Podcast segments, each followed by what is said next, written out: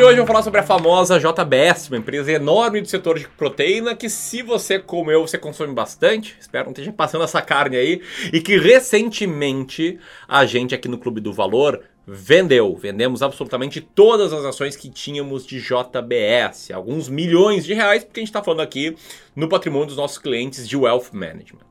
E o grande objetivo desse vídeo é te explicar por que, que a gente fez isso. O que, que nos levou a vender essas ações, estavam performando super bem ao longo desse ano, com reinvestimento de dividendos, estava indo tudo muito bem em termos de resultados. É, e aí esse vídeo ajuda a você entender o que, que nos fez tomar essa decisão de venda. Né, que eu sei que todo mundo quer saber o que comprar, quando comprar, o momento de comprar, mas saber quando vender é essencial, beleza? Então presta muita atenção nesse vídeo. Se você gosta desse tema, te peço um like. Um like para nos agradecer por esse vídeo, fazer com que ele chegue a mais e mais lugares e mais pessoas tenham acesso a esse conhecimento. Então, vamos lá!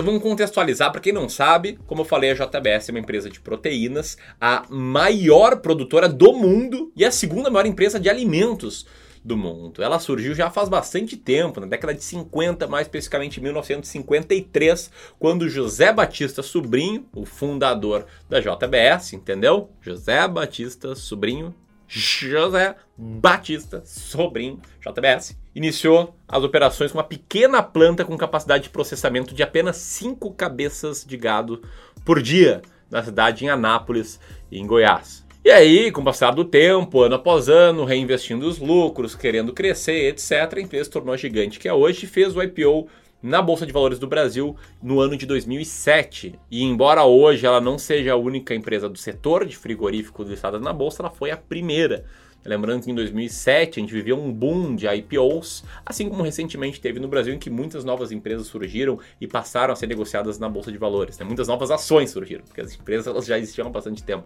E bom, hoje a JBS tem um diversificado portfólio de produtos com dezenas de marcas reconhecidas no Brasil e no exterior, sendo que certamente você conhece pelo menos as marcas mais famosas, como a Friboi e a Seara. Né? Quem nunca viu aquele comercial lá com o Tony Ramos. Fala... o pessoal fez uma careta aqui. Coloca o comercial do Tony Ramos na tela. Carne Friboi, sua melhor escolha.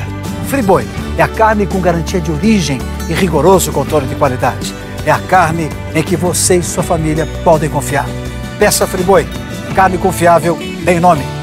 Enfim, alguns números interessantes, tá? A Friboi conta hoje com mais de 240 mil colaboradores, uma quantidade absurdamente grande de pessoas trabalhando lá. É líder mundial, como eu falei, em produção e exportação de carne bovina e tem capacidade para processar 75 mil bovinos dia. Lembra que eu falei que começava com 5, né, o seu JBS?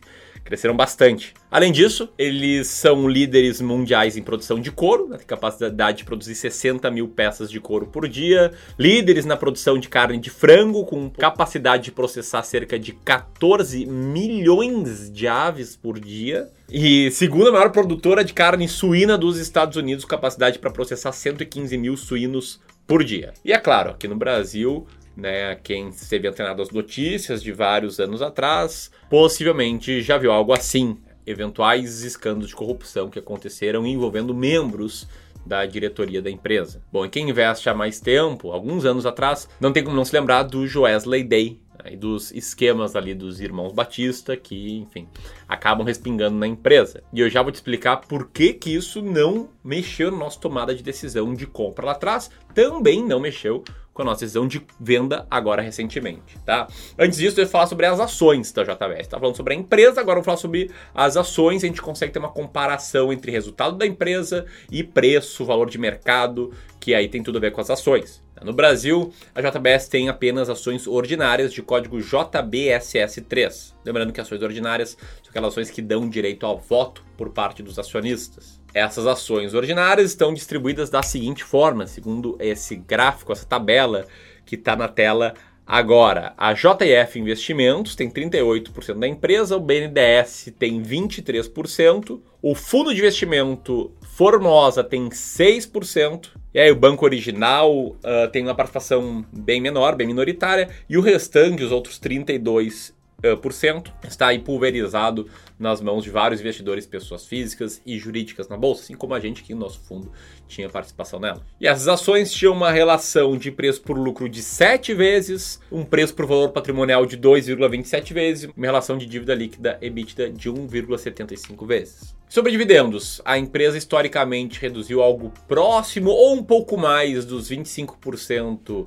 de distribuição obrigatória de dividendos. Nos últimos anos, ela distribuiu em 2017 23,75, 2018 23,75, 2019 a mesma coisa, 2020 e 2021 distribuiu um pouco mais, respectivamente 54 e 39%, conforme os dados do Status Invest. E ela fez ultimamente esse pagamento uh, de forma anual, um pagamento por ano, geralmente ali no mês de maio ou junho, questão de 2021 em que ela fez pagamento em agosto. E atualmente, segundo dados do Invest Site, o dividend yield da empresa está na faixa dos 5,35%. E bom, se até aqui você está gostando dessas informações, te convido para dar um like aqui nesse vídeo, retribuir aí a gente que trouxe essas informações e também se inscrever no canal e clicar no sininho, caso você ainda não seja inscrito. A maioria das pessoas que nos assistem não são inscritos. Quando você vai fazendo isso, eu vou te explicando por que, que a gente vendeu essas ações. A gente comprou elas lá atrás, em setembro do ano de 2020 porque a JBS entrou nos nossos filtros, apareceu como uma das ações mais baratas da bolsa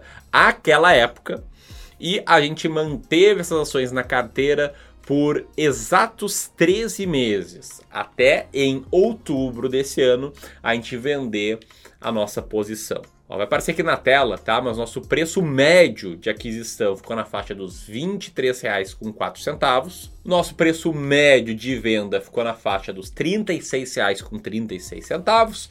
E enquanto a gente teve essas ações na carteira, a gente recebeu mais ou menos R$ 2,02 por ação. O que fez que com esse case a gente tivesse tido um resultado de 57,81% de rentabilidade e considerando o reinvestimento dos dividendos, aproximadamente né? Uh, um resultado de 66,57%. Um resultado melhor do que a média do mercado.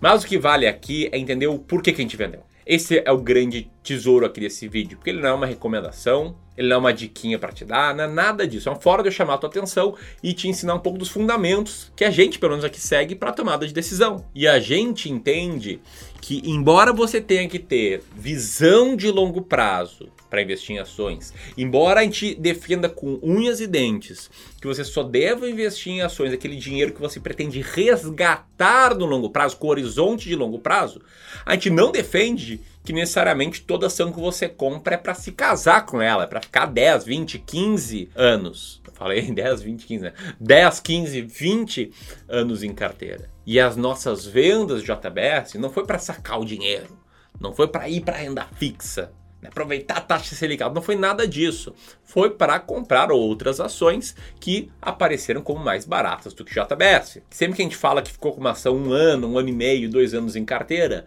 aparece alguém que genuinamente fica na dúvida. Tipo, você não fala que era por longo prazo? Pô, ficaram com ela só um ano em carteira? E é bom fazer essa explicação aqui antes de mais nada. Tá, vou te explicar aqui, mas eu queria te adiantar que com maiores detalhes para explicar racional de por que eu compro algumas ações, de quando eu compro algumas ações, de quais são as ações que eu compro, fazer um aulão. Um aulão agora no dia 22 de novembro, às 20 horas, somente para quem tiver inscrito. Vai ser uma aula gratuita com o tema Como montar sua carteira de ações para 2022. Eu vou compartilhar exatamente tudo que eu levo em consideração para montar as carteiras de ações aqui que a gente monta. O link para inscrição nesse aulão vai estar tá aqui, vai ser um prazer te ver por lá. Eu tenho certeza que essa aula pode mudar a forma com que você enxerga o mercado e mudar a forma com que você investe, consequentemente, mudar a forma com que você tem resultados. E lá eu vou explicar melhor a minha estratégia que me fez comprar a JBS no passado, que foi o fato dela ter um grande earning yield.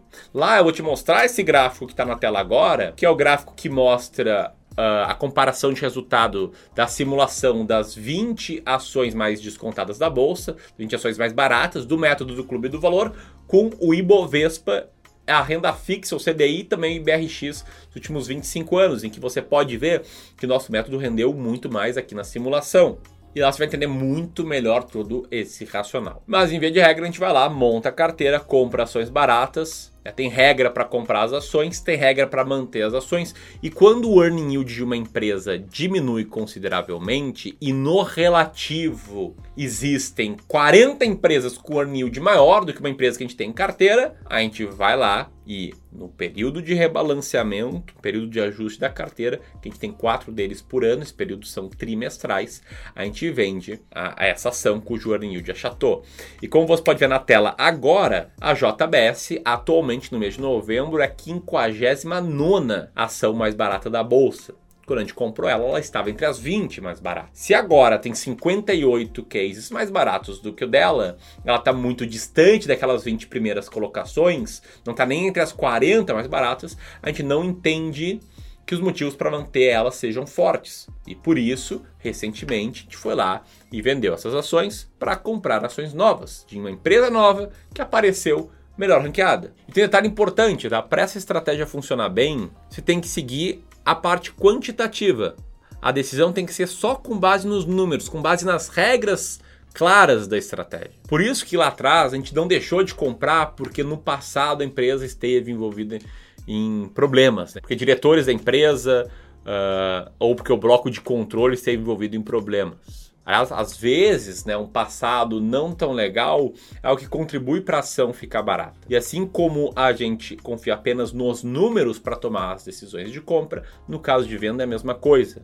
A gente não vai decidir manter uma empresa, porque sei lá, o câmbio tá bom, tá ótimo, o momento para as exportadoras, é o momento da proteína. Não, a gente não vai tomar nenhuma decisão com base em critérios qualitativos, somente critérios quantitativos. E se a ação não tá mais no rol das 40 que a gente mantém na carteira, e se a ação deixa de estar né, no rol daquelas mais baratas, como eu expliquei, vou explicar melhor na aula do dia 22, a gente vende. Beleza? Espero que você tenha entendido bem. Se você entendeu bem, eu te convido para compartilhar esse vídeo com as pessoas que você conhece que investem, eventualmente são acionistas de JBS, e também te convido a te inscrever na aula sobre como investir, como montar uma carteira de ações para 2022.